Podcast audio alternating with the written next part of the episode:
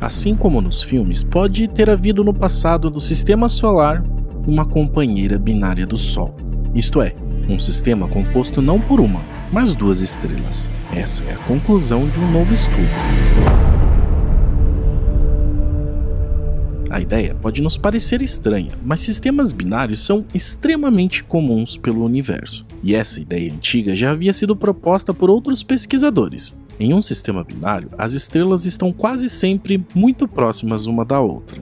Às vezes é possível identificar a olho nu, mas geralmente a proximidade é tanta que, para nossa visão a partir da Terra, é visível apenas uma estrela. Estes que já são conhecidos aqui no canal, a dupla formada por Amir Siraj, estudante de astrofísica em Harvard, e pelo professor Abraham Loeb, também de Harvard, argumentam que ainda é possível se detectar os traços dessa segunda estrela na nuvem de Oort.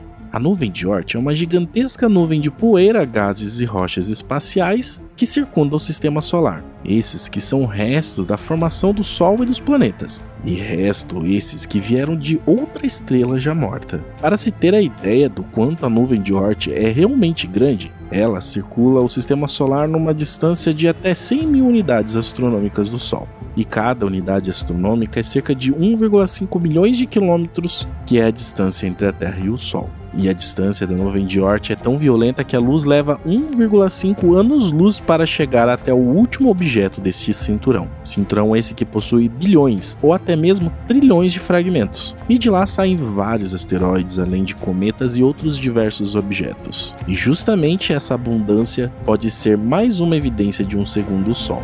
Simulando o nascimento. Sempre que os cientistas tentam simular o surgimento do sistema solar em modelos computacionais, ocorre um problema. Nunca sobram tantos fragmentos a ponto de formar algo tão grande como a nuvem de Oort. Loeb e Siraj descrevem a nuvem de Oort como um mistério não resolvido, ou seja, até os dias de hoje ninguém sabe exatamente como ele se formou e de onde veio esse material. Um objeto companheiro estelar do Sol aumentaria a chance de capturar objetos do aglomerado de nascimento do Sol. Aglomerado de nascimento é o mesmo que um berçário estelar. É literalmente um berçário de estrela. É comum que em regiões com grandes concentrações de massa, diversas estrelas surjam juntas. Muitas vezes, entretanto, esses aglomerados estelares acabam se separando.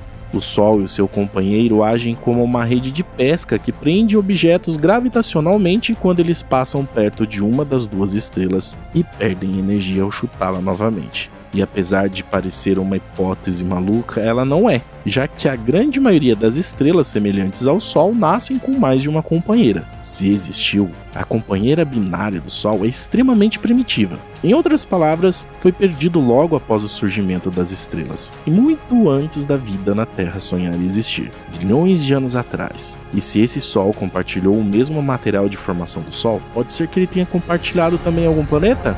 Mas se por acaso ainda existissem dois sóis, como seria aqui na Terra?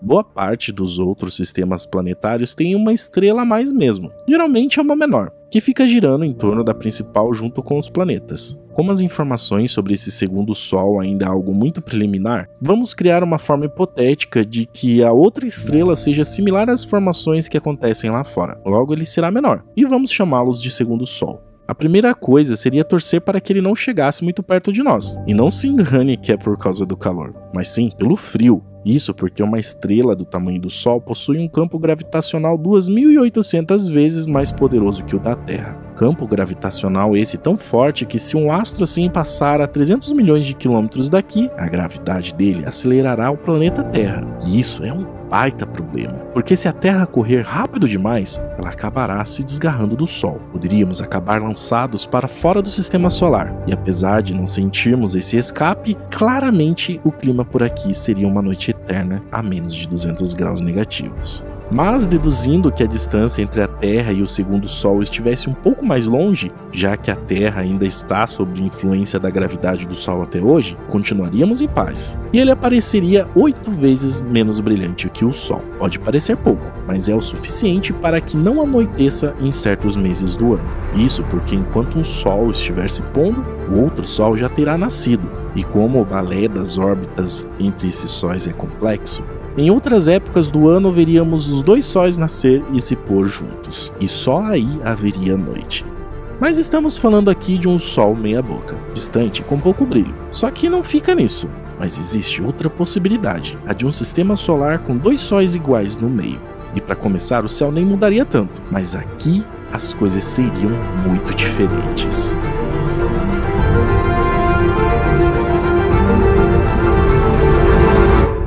Sóis num dia. 50 graus. A dança dos sóis gerariam microestações, e nos eclipses que durariam dois dias receberíamos o calor de apenas um sol. Seriam quatro invernos por ano, com a temperatura caindo pela metade. Quando os sóis estivessem bem separados, a quantidade de luz seria 25% maior. Aí seríamos surpreendidos novamente por um calor de chorar. Todo mundo azul.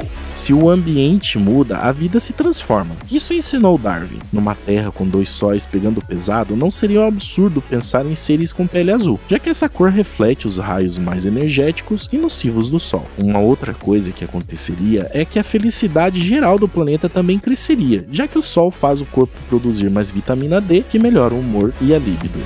Anos mais longos. A Terra teria que ficar longe dos dois sóis para aguentar a radiação extra. Isto faria um ano durar cerca de 613 dias. As estrelas girariam uma ao redor da outra também. Então, a cada 150 dias, um dos sóis ficaria eclipsado. Seria algo tão marcante que provavelmente contaríamos os meses com bases nesses intervalos, em vez de usarmos as fases da Lua, que são eventos bem mais discretos. Inferno verde. Dias mais longos, mais fotossíntese. Mais fotossíntese igual a plantas com muito mais energia para crescer e aparecer. O reino vegetal provavelmente seria algo bem mais complexo, principalmente nas regiões tropicais. Hum, o quão complexos seriam? Não dá para saber. Mas quando o assunto é evolução, quase nada é impossível. Encontrar árvores com olhos e braços, por exemplo, não seria uma má hipótese num mundo extremamente rico em variedade de vegetais. Dois deuses. Todas as culturas em algum momento trataram o Sol como um deus. Ele era Horus no Egito, Amaterasu no Japão, Suna na Escandinávia e Surya na Índia. Com dois sóis, o grau de divindade do astro aumentaria, talvez a ponto de fazer com que algumas religiões tivessem virado biteístas, em vez de adotar apenas um deus. Sol das 22 horas. Nos dias de separação máxima, um sol iria nascer bem mais cedo e o outro mais tarde. No horário de verão, boa parte do Brasil escureceria só às 10 horas da noite. O primeiro sol raiaria às 5 e meia da manhã. Já nos Estados Unidos e na Europa, seriam quase 24 horas de claridade. Você percebe as consequências dessas mudanças? Isso só reforça o quanto estamos em perfeita harmonia com o sistema solar e mostra também que com essa infinidade de estrelas e planetas por aí, o que podemos encontrar pode ser algo incrível.